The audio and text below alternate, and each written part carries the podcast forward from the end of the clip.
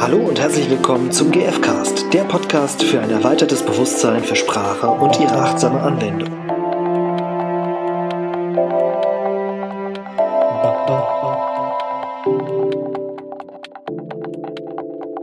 Hallo ihr Lieben. Hallo zusammen. Herzlich willkommen zu einer neuen Folge vom GFcast. Mit Stefan. Und mit Irina. und auch heute betrachten wir gewaltfreie Kommunikation aus unterschiedlichen Perspektiven und mit Themen, die damit zu tun haben mhm. und über die wir gestolpert sind. Und ich bin gestolpert dank einem Freund, der mich darauf aufmerksam gemacht hat, mal auf die fünf Sprachen der Liebe. Das ist ein Buch oder ein Konzept von Gary Chapman, äh, nicht Checkman, sondern Chapman. Chapman. Das ist ein amerikanischer Paarberater, ein paar Bücher geschrieben und er sagt, es gibt halt fünf verschiedene Sprachen, in denen Menschen erkennen können, ob sie sich geliebt fühlen. Also weil das ist, für mich ist praktisch ein, ein Punkt von, ähm, also jetzt um das auf die GfK zu beziehen, woran erkenne ich, dass ich wertgeschätzt bin? Mhm. Also ein häufiges Bedürfnis, gerade wenn es um Wut oder Traurigkeit geht, also wenn irgendwie Konflikte entstehen und dann Menschen traurig oder wütend sind, irgendwo steht dahinter oft auch ein Wunsch nach, nach Wertschätzung. Mhm. Und generell ist das auch ein, ein häufiges, wichtiges Bedürfnis. Und diese, wie kann ich quasi Wertschätzung erfahren, ist für mich praktisch der die Frage aus GFK-Perspektive und diese fünf Sprachen der Liebe beantworten.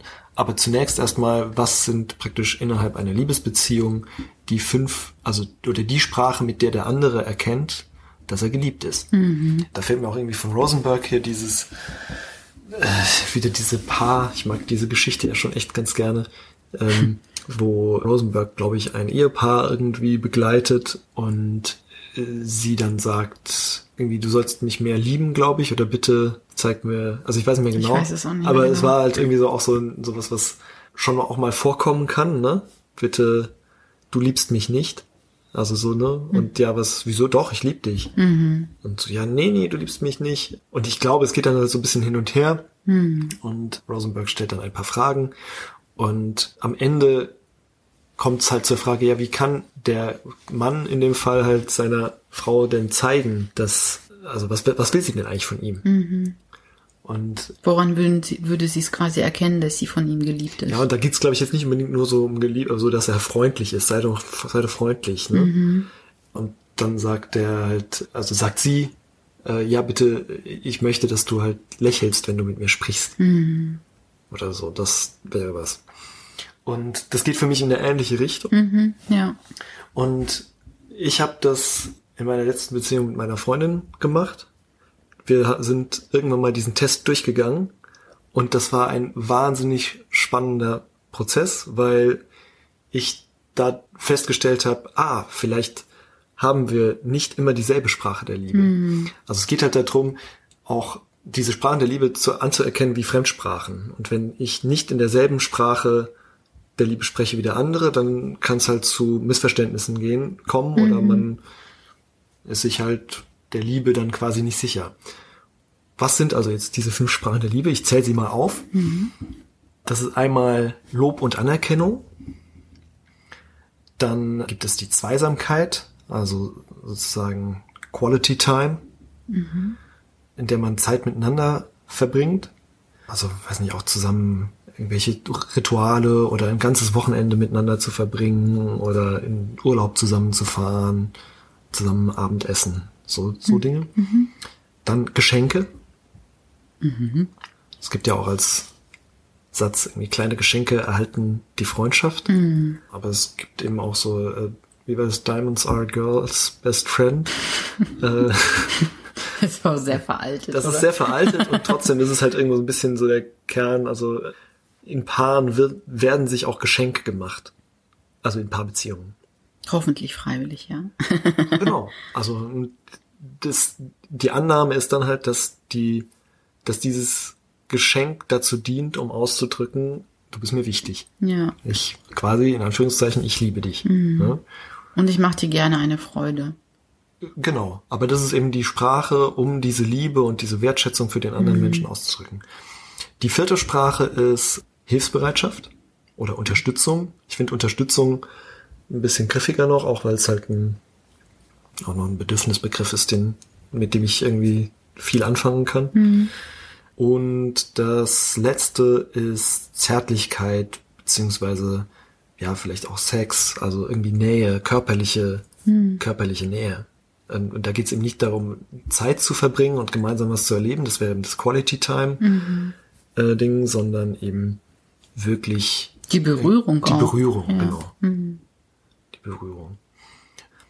Und das Spannende ist, wenn ich davon ausgehe, dass der andere immer dieselbe Sprache der Liebe spricht wie ich, dann kann es halt wirklich oft zu Missverständnissen kommen.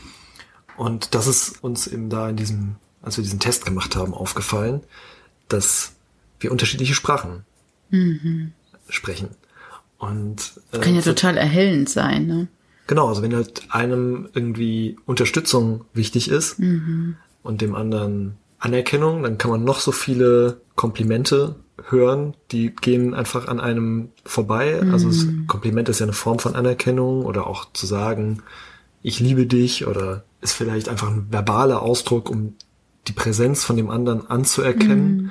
Aber das ist halt was anderes, als dann wirklich miteinander Zeit zu verbringen oder wirklich jemandem jemanden zu unterstützen. Und wenn halt Unterstützung die, ähm, Das die Sprache eigentliche ist, die man Bedürfnis versteht, dann ist das, geht das halt komplett dann daneben vorbei. Ja.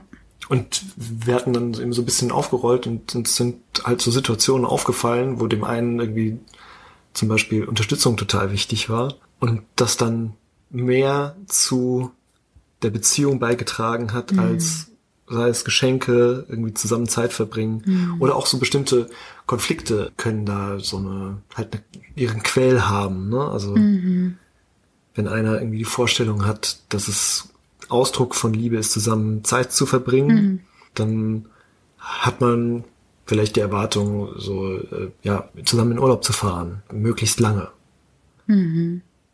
Und das hat der andere vielleicht nicht. Also, Ja. Und ich finde das eben spannend, weil ich eben auch festgestellt habe, dass das sich auch auf alle Beziehungen irgendwie übertragen lässt. Ja. Also auch in familiären Beziehungen, so wie versuchen Eltern einem, und oft decken sich dann auch die, die Sachen, ne? also wie, wie hat man selber gelernt, was Liebe bedeutet? Um, und wo erwarten die das vielleicht aber auch, ne? Und dann, Ja. wie versuchen sie das einem zu geben? Das kann ja manchmal dann vielleicht auch in der Familie anstrengend sein. Aber das dann auch nochmal neu wertschätzen zu können. Ah, okay, mich nervt es vielleicht oder es ist für mich anstrengend, aber daran erkenne ich, ah, dass da möchte jemand einfach seine, seine Wertschätzung und seine Liebe ausdrücken. Und das ist für mich eine, eine wahnsinnig schöne Bereicherung tatsächlich. Weil es für mich sehr viel, für sehr viel Klarheit gesorgt hat. Wenn es genau, wenn es dann klar ist, ähm, wie wie ist der andere, weil es sind letztendlich ja Lieblingsstrategien. Ja, genau. So.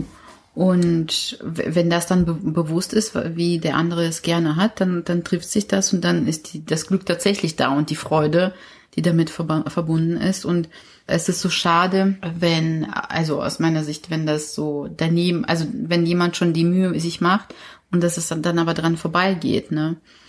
Genau, und dann ist es nicht gesehen, das ist dann mega schmerzhaft. Auf beiden Seiten. Genau, ja. weil der eine, der, und das kann ja ein großer Quell von großer Frustration sein. Ja.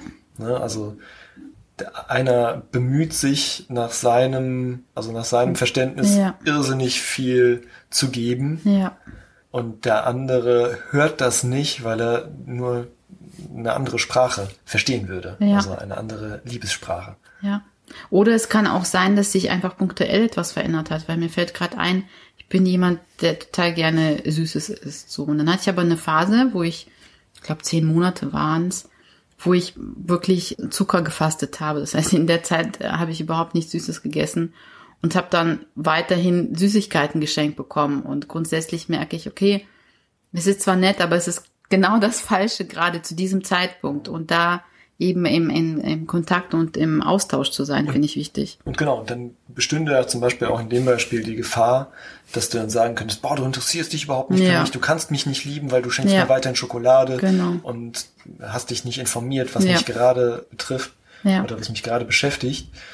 Und stattdessen halt einfach anzuerkennen, ah, egal, ob der andere es jetzt mitbekommen hat Mhm. oder nicht, dass es irgendwie dieses Geschenk ist halt ein Ausdruck von, von ja, Zuneigung oder von, ja, Mhm. Von Wertschätzung. Wollen auf jeden Fall, ne? Genau. Au- Auch wenn es vielleicht dann nicht äh, ins Schwarze getroffen ist, da ist jemand da, der wollte es quasi umsetzen.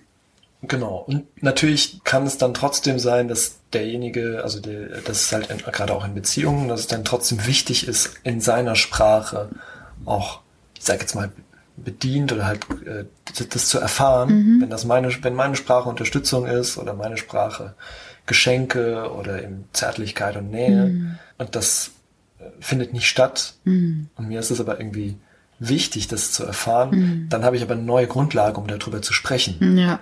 Ne, weil es gibt halt auch so ein, äh, man kann jetzt so einen Test machen, quasi, welcher, zu welcher Sprache man gehört. Und Ah. das, ma und das macht Sinn, das zu tun. Innerhalb Weil- dieses Buches oder? Ich hatte dann tatsächlich einfach im Internet einen gefunden. Wir können auch den einfach nochmal verlinken. Der ist eigentlich ein bisschen versteckt. Vielleicht mache ich auch selber einfach nochmal einen und stelle den bei uns auf die Seite.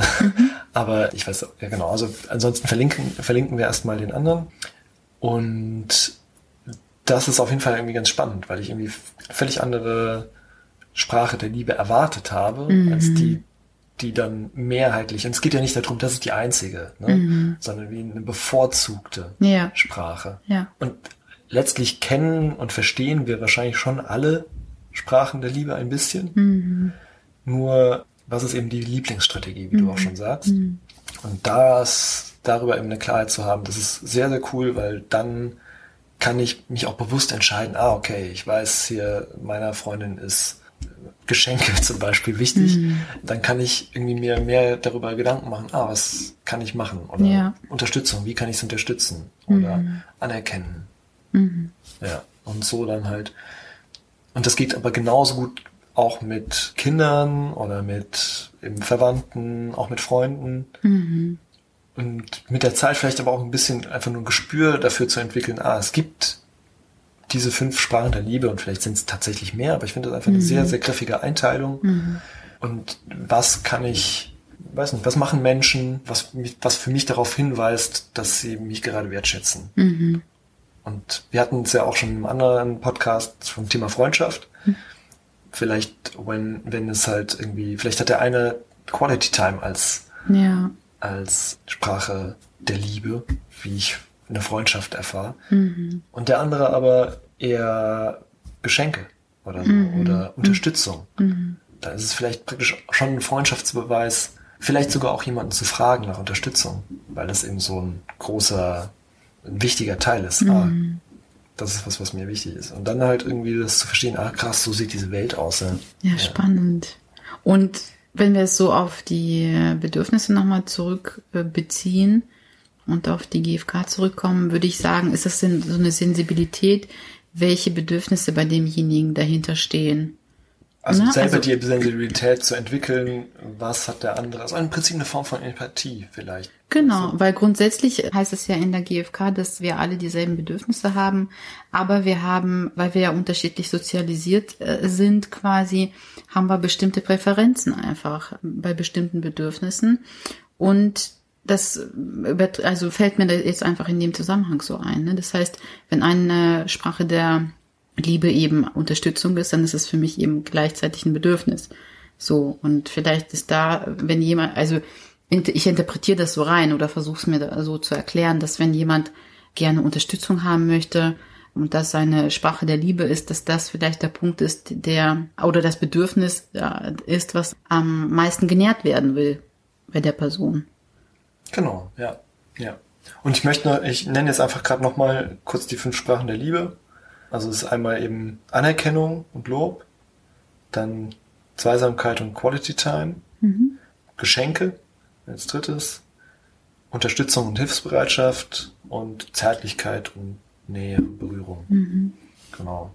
Und ja, mein Impuls wäre jetzt für euch dass ihr euch tatsächlich einfach mal damit auseinandersetzt. Also sowas, was ist eigentlich meine bevorzugte Sprache, in der ich Mhm. das am liebsten gebe und in der ich das am liebsten empfange. Mhm. Äh, vielleicht sind die sogar unterschiedlich, kann ja auch sein. Mhm.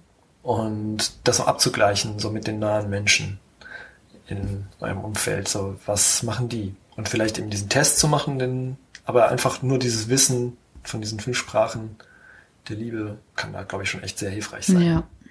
Und ich glaube, dass es eine große Veränderung herbeiführen kann, wenn ihr euch wirklich traut, dann offen mit eurem Gegenüber quasi in den einzelnen Beziehungen zu sprechen und mal auf so einer Erkundungs-, also ich würde das wirklich als so ein Abenteuer sehen und auf so einer Ja, so Erkundungstour. Kann das sein, dass du, dass dir irgendwie dass Das und das wichtig Genau, ist. dass du irgendwie dann dich geliebt fühlst, wenn ich dich unterstütze. So.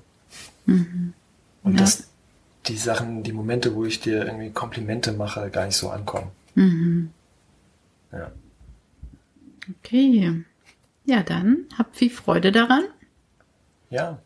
Und wir freuen uns, wenn ihr beim nächsten Mal dabei seid. Schön, dass ihr heute auch wieder dabei wart. Und bis zum nächsten Mal. Bis zum nächsten Mal. Tschüss. Tschüss.